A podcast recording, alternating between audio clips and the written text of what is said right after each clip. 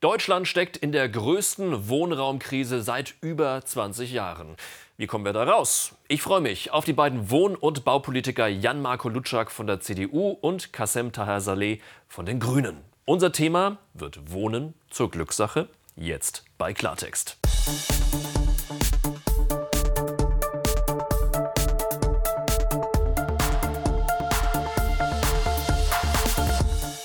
Damit ganz herzlich willkommen. Freue mich, dass Sie da sind. Willkommen bei Klartext hier bei Servus TV aus Berlin. Die Ampel macht Wohnen unbezahlbar, sagt Jan Marco Lutschak von der CDU. Er ist der Sprecher der Unionsfraktion für Bauen und Wohnen.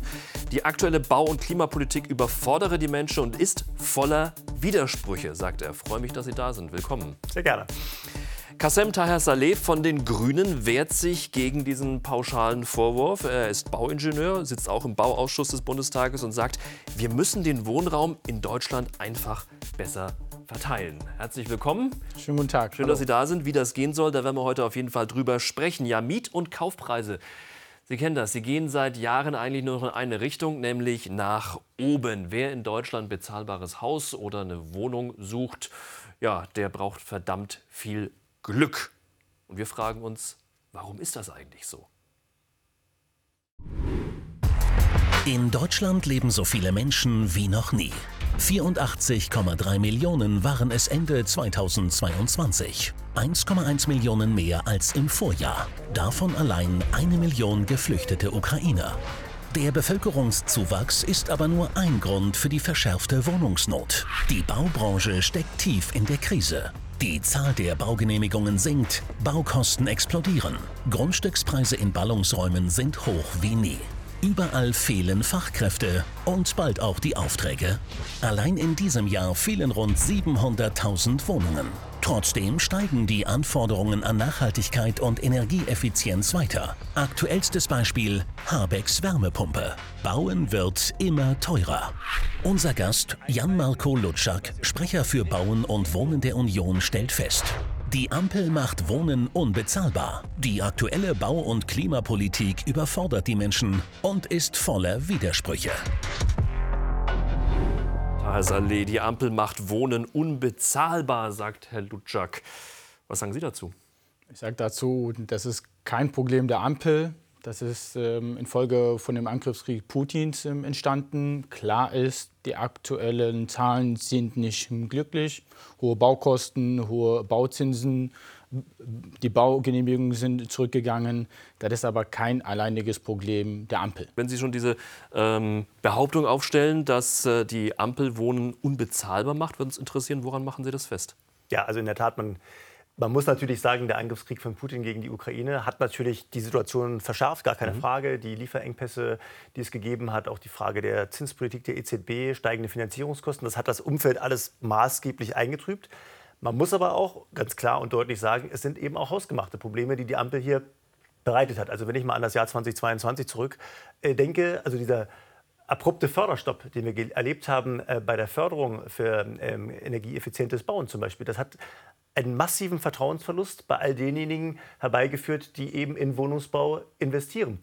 Und das war ja auch nicht der einzige Förderstopp. Wir haben im Laufe des letzten Jahres zwei weitere kurzfristige Förderstopps äh, erlebt. Und das hat eben Vertrauen massiv äh, gestört. Und gleichzeitig, obwohl sich die Rahmenbedingungen wirklich fundamental verändert haben, der Bundeskanzler hat nicht zu Unrecht von einer Zeitenwende gesprochen, hat man das in der Baupolitik aber in keiner Weise umgesetzt, sondern man hat eigentlich alles so weitergemacht. Und man hat vor allen Dingen die energetischen Standards, auch andere Dinge weiter verschärft. Also zum Jahresanfang hat man zum Beispiel den gesetzlichen Neubaustandard auf EH 55 verschärft. Das ist sozusagen bestimmter der Energieeffizienzstandard sozusagen. Genau. Was der Normalstandard so, aktuell ist und, in der und das Bauindustrie. Bedeutet, das bedeutet natürlich, dass die Kosten, um diesen Standard zu erreichen, enorm gestiegen sind und gleichzeitig hat man aber die Förderung dafür zusammengestrichen. Und das führt eben genau zu dem, Sie haben es ja auch gerade angesprochen, dass äh, die äh, Baugenehmigungszahlen, und wir haben es im Trailer gesehen, massiv eingebrochen sind. Im ersten Quartal 2023 um über 25 Prozent geringer als im Jahr zuvor. Und deswegen,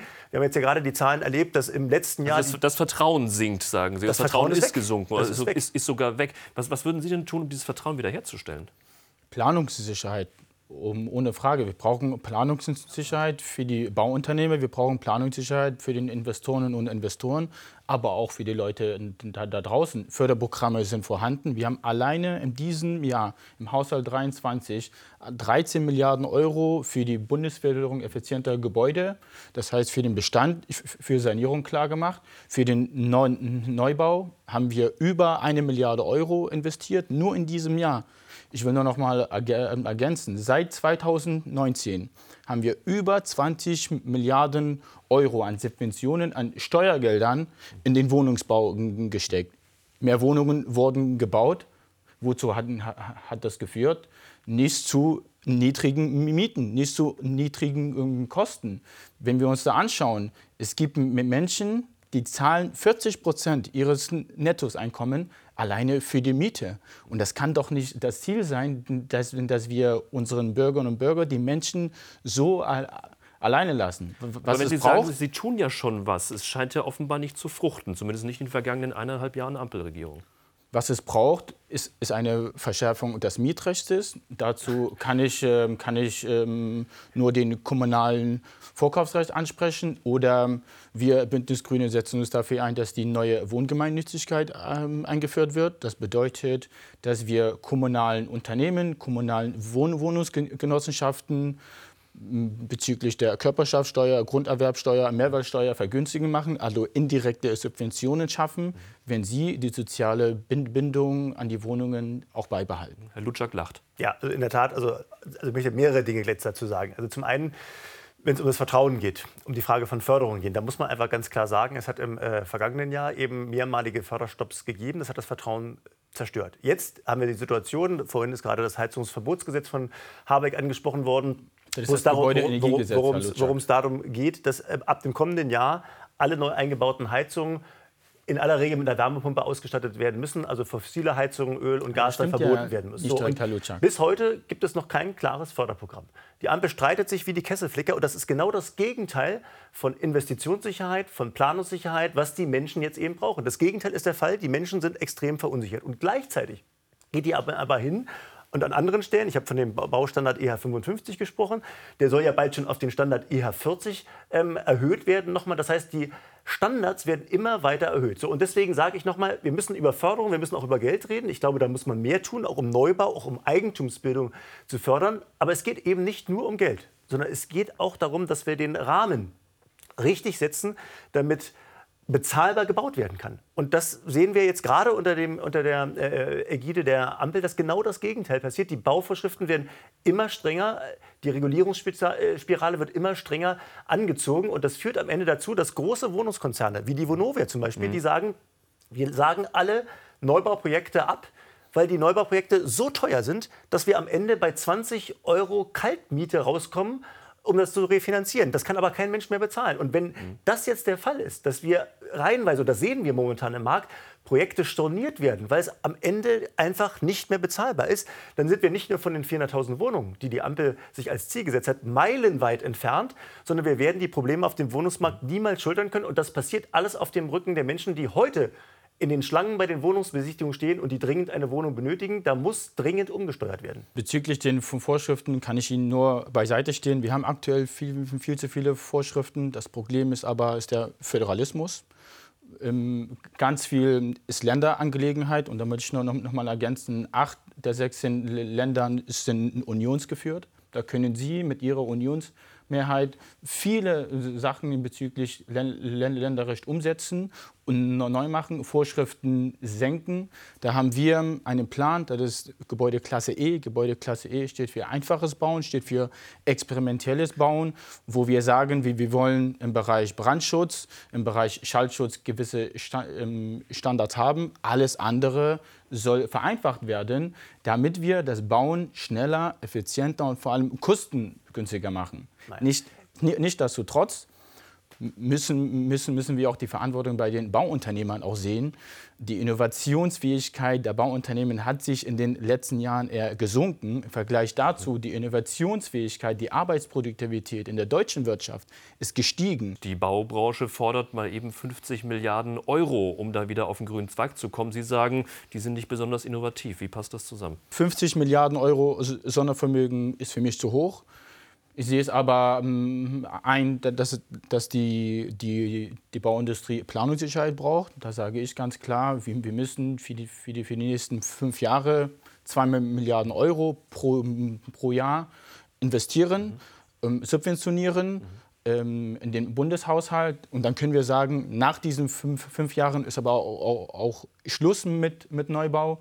Wir haben uns in der Bundesrepublik übrigens auch mit Unionsgeführt unter Angela Merkel ähm, Klimaschutzzielen bekannt. Wir wollen 2045 klimaneutral werden. Und da ist der Gebäudesektor ein großer Hebel dafür.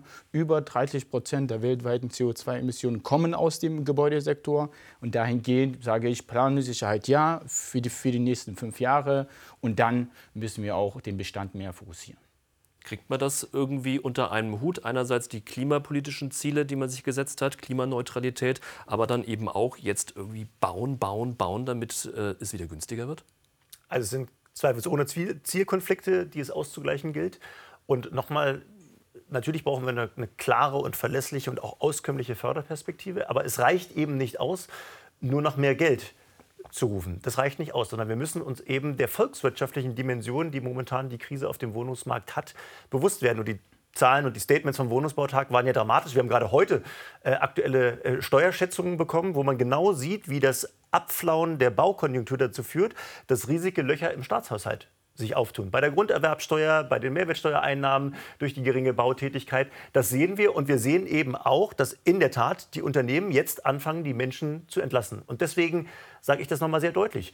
Diese Zeitenwende, die Olaf Scholz ausgerufen hat, die braucht eine entsprechende auf dem Immobilienmarkt. Das heißt, wir müssen auch radikal und ganz anders rangehen als etwa das Bündnis für bezahlbaren, äh, bezahlbares Wohnraum, was ja die Bauministerin über viele Monate gemacht hat, ähm, da so sehr zaghaft rangegangen sind. Es hat gerade mal sechs Wochen gedauert. Nachdem die Ergebnisse im Oktober präsentiert worden sind des letzten Jahres, hat es sechs Wochen gedauert, bis alle maßgeblichen Verbände und Unternehmen gesagt haben, wir brauchen jetzt einen neuen, entschiedenen politischen Kraftakt, weil das einfach nicht ausreicht. Und deswegen müssen wir nochmal an die Standards ran. Der Gebäudetyp E, der im Übrigen keine Erfindung der Ampel oder der Grünen ist, sondern das hat die Bayerische Architektenkammer gemacht, der ist auch durchaus in Ordnung und gut, da stehen wir auch sehr dahinter. Das ist alles richtig, wir müssen an die Standards ran, die müssen runtergezogen werden. Und deswegen sind wir bei der Frage, wie können wir das ausgleichen? Klimaschutz auf der einen Seite, ja, den brauchen wir selbstverständlich. Deswegen müssen wir bei der energetischen Modernisierung vorankommen. Aber gleichzeitig müssen wir eben auch die Bezahlbarkeit im Blick halten. Und, und deswegen, jetzt die Frage, wie? so. Und deswegen geht es jetzt um die Frage von Prioritäten, die wir setzen müssen. Und wenn wir, und da bin ich dafür, unsere CO2-Einsparziele erreichen können, wollen und auch müssen, dann müssen wir aber zum Beispiel auch mal sagen, dann kann vielleicht die Betondecke, die wir haben, die im europaweiten Vergleich die allerdickste ist, vielleicht nicht ganz so dick sein. Dann ist der Schallschutz vielleicht ein Mühe geringer als in anderen Bereichen. Und, äh, aber die Standsicherheit ist trotzdem noch gewährleistet. Äh, ich meine, in den Niederlanden, wo wir ganz andere Betondecken haben, äh, da stürzen die, Leute, stürzen die Gebäude auch nicht ein. Diese Diskussion muss man führen. Und was ich eben kritisiere bei der Ampel und insbesondere auch bei den Grünen, der Ruf nach Regulierung, das ist das Erste, was kommt. Wir haben es gerade gehört, da muss eben das Mietrecht gelöst werden. Das Mietrecht ist nicht der Hebel, um die Probleme, die wir auf dem Wohnungsmarkt haben, zu lösen, sondern, sondern wir, wir wir doktern dann an den Symptomen herum, ändern an den Ursachen überhaupt nichts. Die Ursachen sind, dass wir mehr schneller und kostengünstiger bauen müssen. Und dafür müssen wir den richtigen Rahmen setzen. Ein Aspekt blenden Sie aus, Herr Lutschak, das sind nämlich die Nebenkosten. Wenn wir also sagen, wir wollen hohe Energiestandards haben, dann sagen wir auch, weniger Neben Nebenkosten, weniger Energieerzeugung. Wir machen was für den Klimaschutz, schonen den Geldbeutel und schon, schon auch die, die Stromnetze. Dahingehend ist, ist es ein Dreiklang. Höhere, höhere Energiestandards haben langfristig gesehen, das belegen auch die Zahlen, viel, viel, viel, viel günstigere ähm, Auswirkungen auf das Geld, aber auch auf unsere Klimaziele. Also erstmal wird es natürlich teurer. Also ich weiß nicht, ob Sie sich die Forderung zu eigen machen, aber immerhin ist es Ihr Koalitionspartner. Die SPD-Fraktion hat gerade ein Papier veröffentlicht, gerade zum mhm. Gebäudeenergiegesetz. Ich sage es mal so, wie die Leute es auch verstehen, Heizungsverbotsgesetz äh, von Habeck, was ja am Ende dazu führen wird, dass man enorme Investitionen in den Bestand machen muss. Einbau von einer Wärmepumpe, aber auch neue Fenster, Wärmedämmung und viele Dinge mehr, damit das am Ende ökonomisch effizient funktioniert. All die Bestände, die vermietet sind, die werden natürlich äh, dazu führen, dass eben auch Kosten auf Mieterinnen und Mieter umgelegt werden. Das wird so sein. Das heißt, die Mieterinnen und Mieter sind da erheblich auch belastet. So, jetzt sagt aber die SPD-Fraktion, möglicherweise auch die Ampel in Gänze, dass man sozusagen dieses Umlegen von Kosten für Modernisierungsmaßnahmen, für energetische Modernisierung, dass das am Ende die Eigentümer alleine tragen müssen. So mehr oder weniger, jedenfalls will man die Modernisierungsmieterhöhung deutlich absenken. Und natürlich müssen wir die Bezahlbarkeit für Mieterinnen und Mieter im Blick halten. Aber wenn wir jetzt hingehen und sagen, lieber Eigentümer, und da rede ich jetzt von den privaten Kleinvermietern insbesondere, ihr müsst jetzt eine Wärmepumpe einbauen. Das kostet euch 80.000 Euro.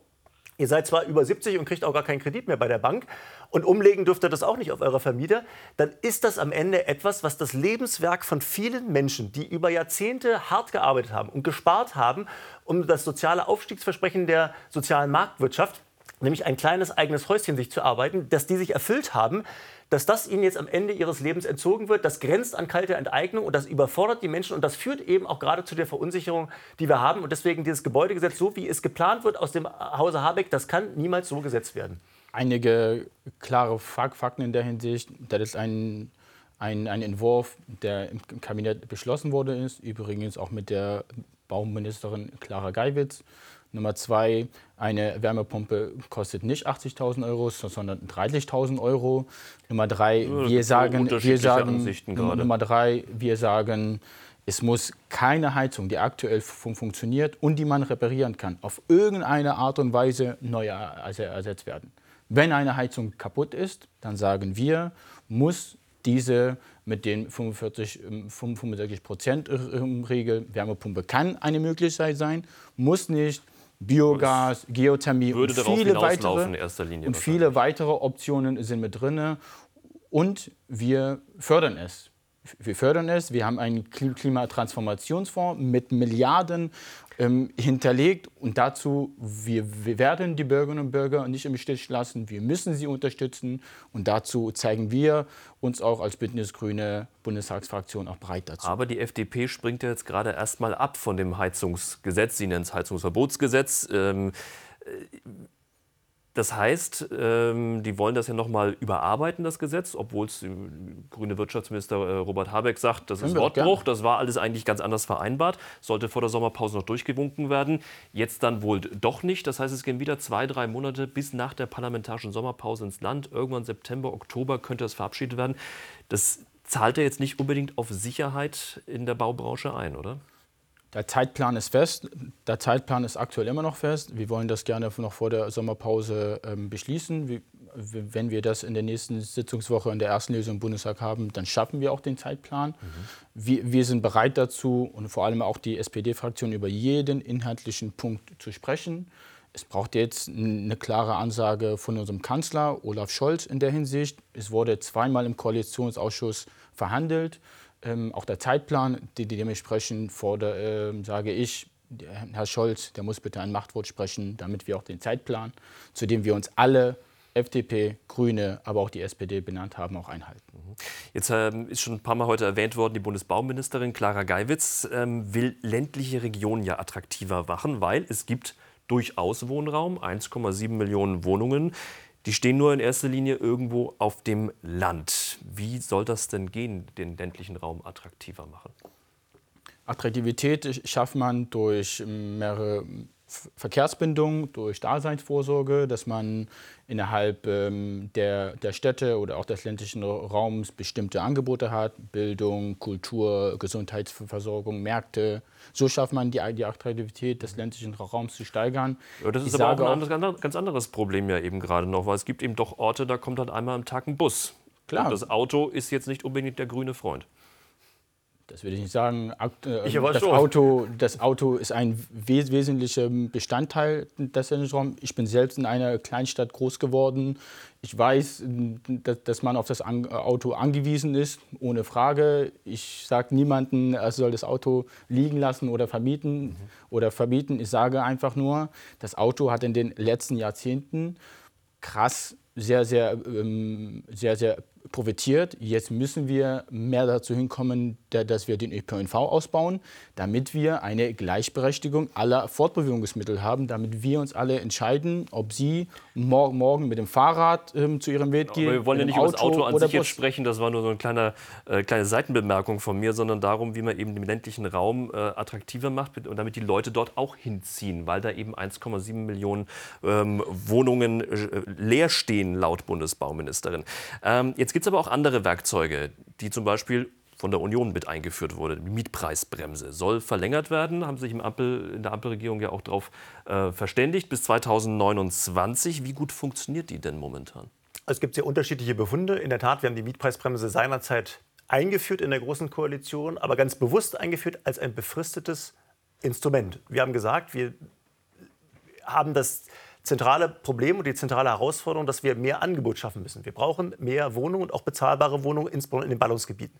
Weil aber natürlich Wohnungen nicht von heute auf morgen entstehen können, brauchten wir sozusagen eine Zwischenlösung. Und das war genau dieses Instrument der Mietpreisbremse, dass wir gesagt haben, für einen bestimmten Zeitraum bremsen wir äh, die Preise und wir haben damit aber die, Ver die Erwartung verbunden und auch rechtlich fixiert die Erwartung verbunden, dass die Kommunen, dass die Länder, dass die ähm, äh, Städte, die eine solche Mietpreisbremse ausweisen, dann auch etwas dafür tun, dass mehr Wohnungsneubau passieren kann. Und das ist nicht passiert? Und das ist leider an ganz vielen Stellen nicht passiert. Ich sehe es an meiner Heimatstadt Berlin. Da hat man eben alleine auf Regulierung gesetzt. Ich meine, das Thema Mietrecht hatten wir gerade. Man hat zum Beispiel den Mietendeckel hier versucht, verfassungswidrigerweise einzuführen, hat aber nichts dafür getan, dass die Rahmenbedingungen für Investitionen in Wohnungsneubau sich verbessern. Und deswegen glaube ich, und da bin ich, bin ich ganz einig mit dem Bundesverfassungsgericht, die, der hat, das hat sich ja mit dieser Frage Verlängerung von Mietpreisbremse schon auseinandergesetzt, dass man jetzt einfach so sagt, wir verlängern das mal bis 2029. Das ist ein massiver Eingriff in Artikel 14 des Eigentumsgrundrechts. Wie lange wollten Sie es denn laufen lassen? Die wurde ja 2015 eingeführt. wenn ich mich richtig 25 entsinne. endet, endet die Mietpreisbremse.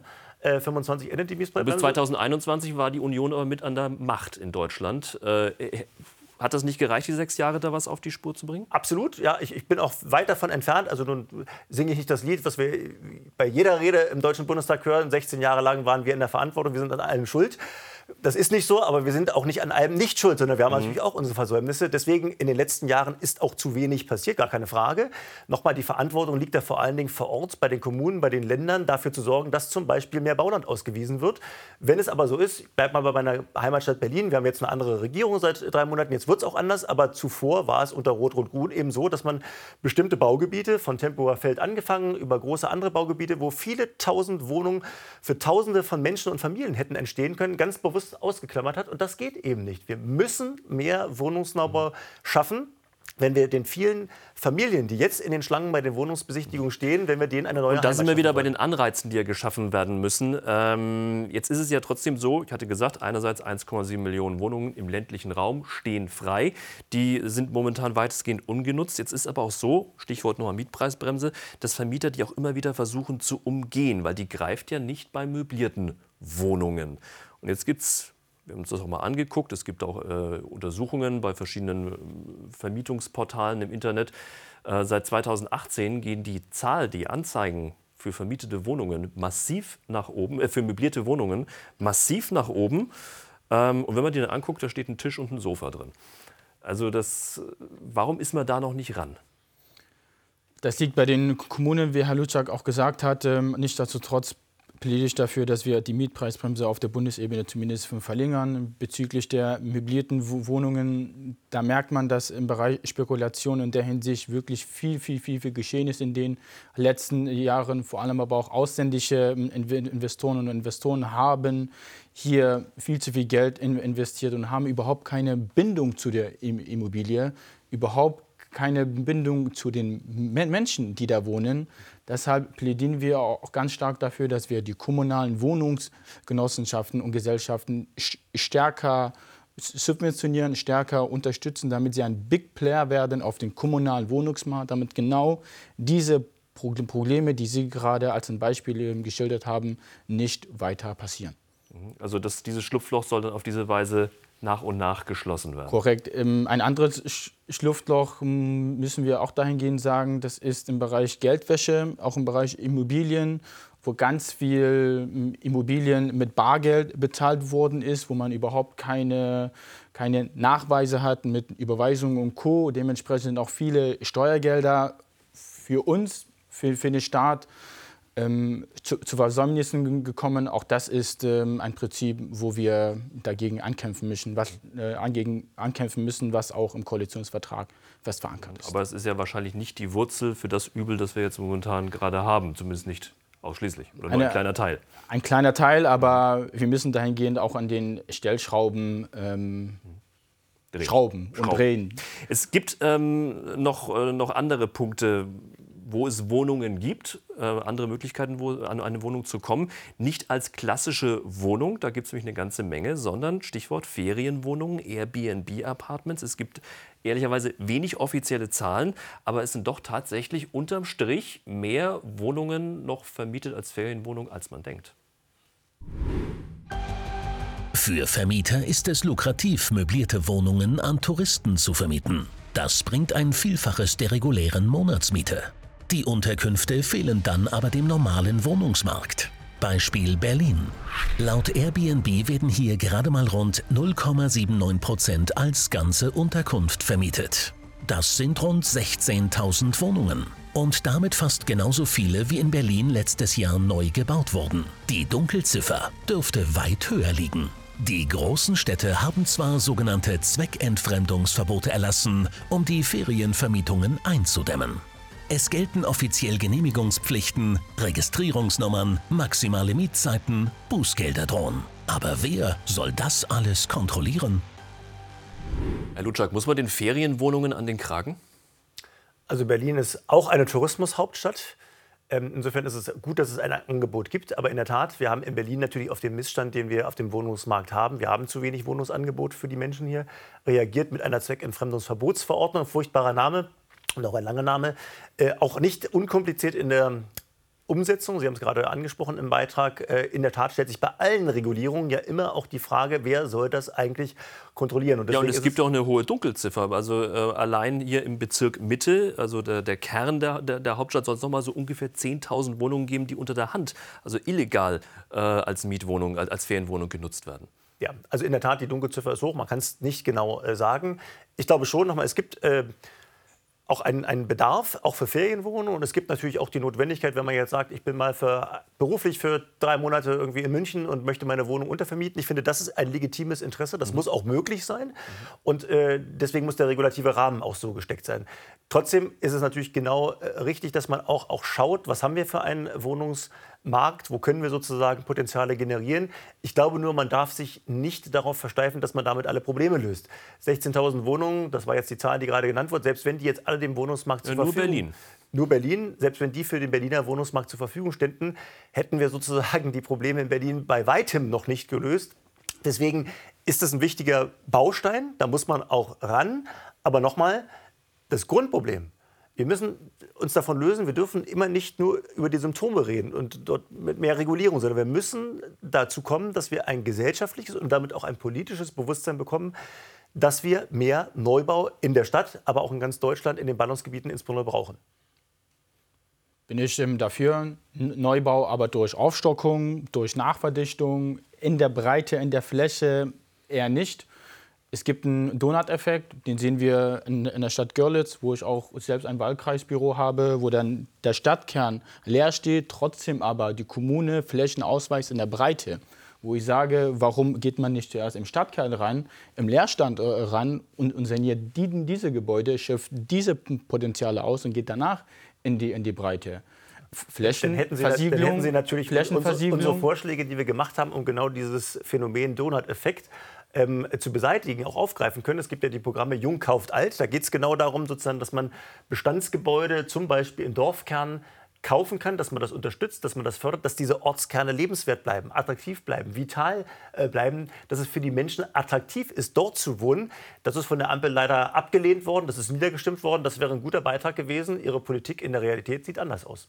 Es gibt ja, äh, Sie haben gerade eben, äh, wie heißt das, Jung kauft alt, äh, das, das, das, Konzept angesprochen. Es gibt noch andere Ideen zumindest äh, in diesem Bereich, die sind allerdings ein bisschen anders. Die heißen eher alt weicht jung. Schauen Sie mal.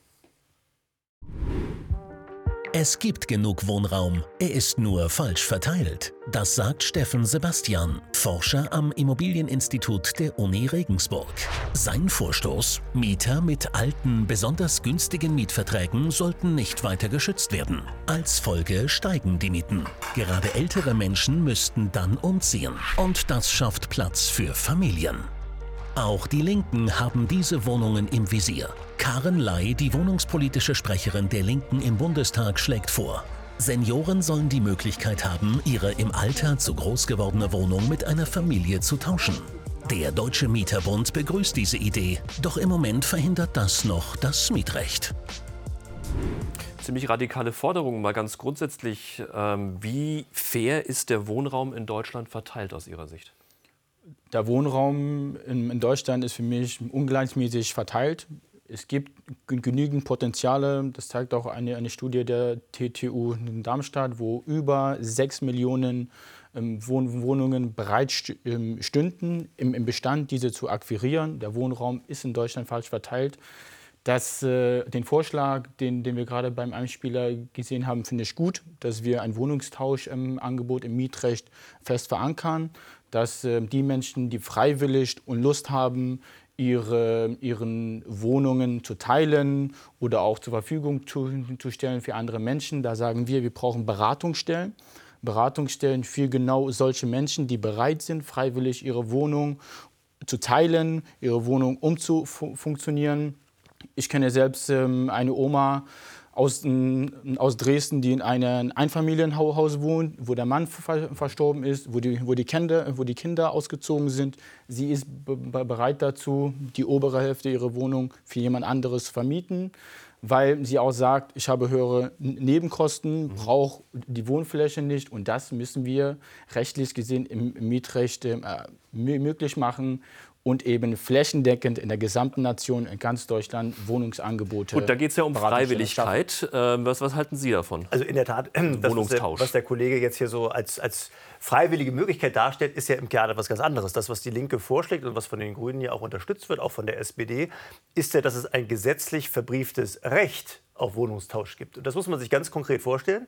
Da gibt es eben, ich nehme mal das Beispiel von Ihnen, die, die ältere Dame, die vielleicht in einem Einfamilienhaus wohnt, äh, die eine Einliegerwohnung dort hatte, wo sie irgendwie möglicherweise die Kinder oder der Enkel darin gewohnt hat. So, und jetzt ist es so, dass die Linke und auch die Grünen vorschlagen, jetzt gibt es irgendwie eine fünfköpfige WG irgendwo anders, Leute, die die alte Dame überhaupt gar nicht kennt die einigt sich jetzt sozusagen mit demjenigen, der jetzt in der Einliegerwohnung der alten Dame liegt. Ich, wir tauschen jetzt einfach mal die Wohnung.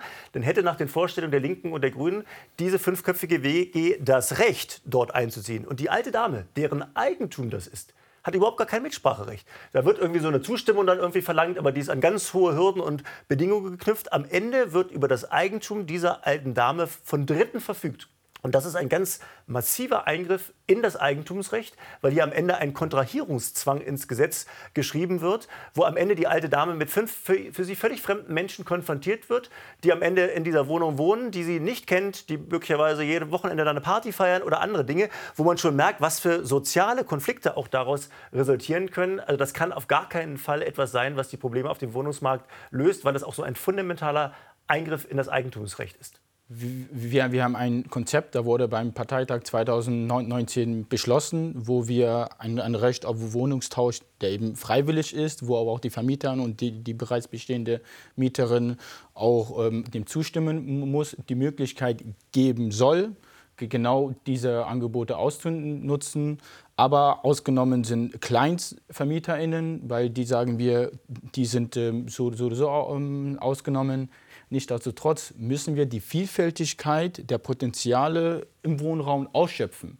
Und, und das müssen wir im, Mietrecht möglich machen, überhaupt nicht mit einer Pflicht, sondern eine Freiwilligkeit. Wobei es ja äh, diesen Vorschlag gibt von der Uni Regensburg, der ist ja etwas radikaler, der sagt ja einfach, bei den älteren Mietverträgen, die seit 20, 30 Jahren, Menschen, die seit 20, 30 Jahren da drin wohnen, auch einen uralten Mietvertrag haben mit günstigen Mieten, einfach nicht mehr schützen, Preise nach oben, dann ziehen die schon aus. Kann es ja, das sein? Das, natürlich ähm, nicht. Das kann auch nicht so sein. Die Menschen, die, die sind emotional mit der Wohnung verbunden, mit den Straßen, mit, mit der Nachbarschaft. Wir können doch nicht auf politisch gesehen diese Person zwingen, auf eine direkte Art und Weise auszuziehen. Es gibt aber kommunale Wohn Wohnungsgenossenschaften, da bestünde doch, dass man untereinander die Mietverträge tauschen kann, wo, wo eine größere Wohnung für eine Familie ähm, bewohnt werden, werden kann und Co. Das sind alles Möglichkeiten, die bitte auf Freiwilligkeit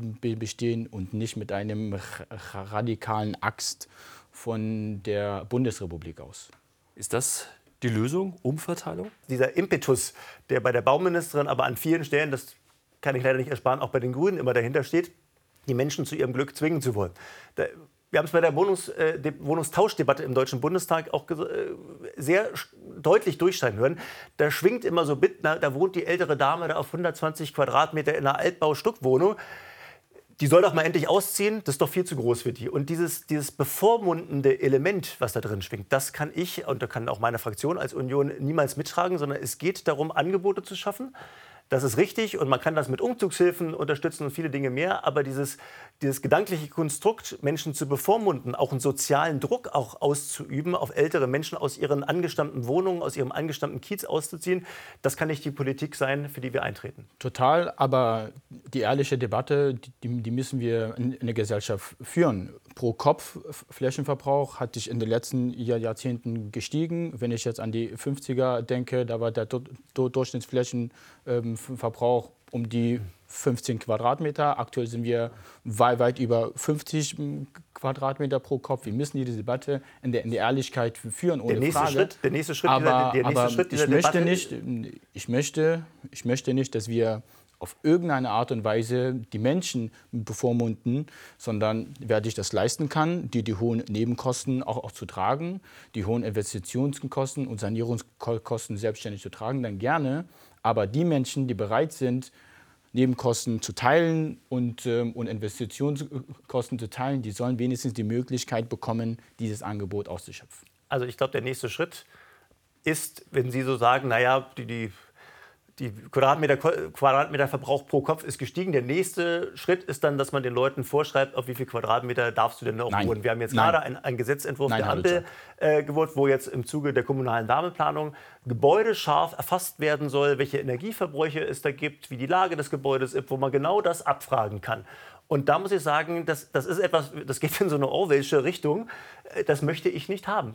Wir leben in einer freien, in einer liberalen Gesellschaft und äh, das muss der Maßstab sein. Und, und deswegen nochmal dieses Bevormundende, alles, was so in Richtung Verbotspolitik geht, das ist nicht auf dem Boden der sozialen Marktwirtschaft, führt am Ende auch nicht dazu, dass die Probleme gelöst werden, sondern es geht immer nur in die Richtung Regulierung und damit beseitigen wir die Ursachen für Wohnungsknappheit nicht, sondern wir doktern nur an den Symptomen herum. Und ich glaube, diese Debatte werden wir noch äh, sehr lange führen, noch, sehr, noch öfter führen in den nächsten Wochen und Monaten. Dankeschön, Jan-Marco Lutschak und Kasim Taher Saleh. Dankeschön, dass Sie bei uns waren. Klartext war das. Freue mich auf nicht nächste Woche, sondern übernächste Woche wieder mit Ihnen. Wir machen eine kleine Pfingstpause. 7. Juni sind wir wieder da um 22.10 Uhr hier bei Servus TV. Schönen Abend.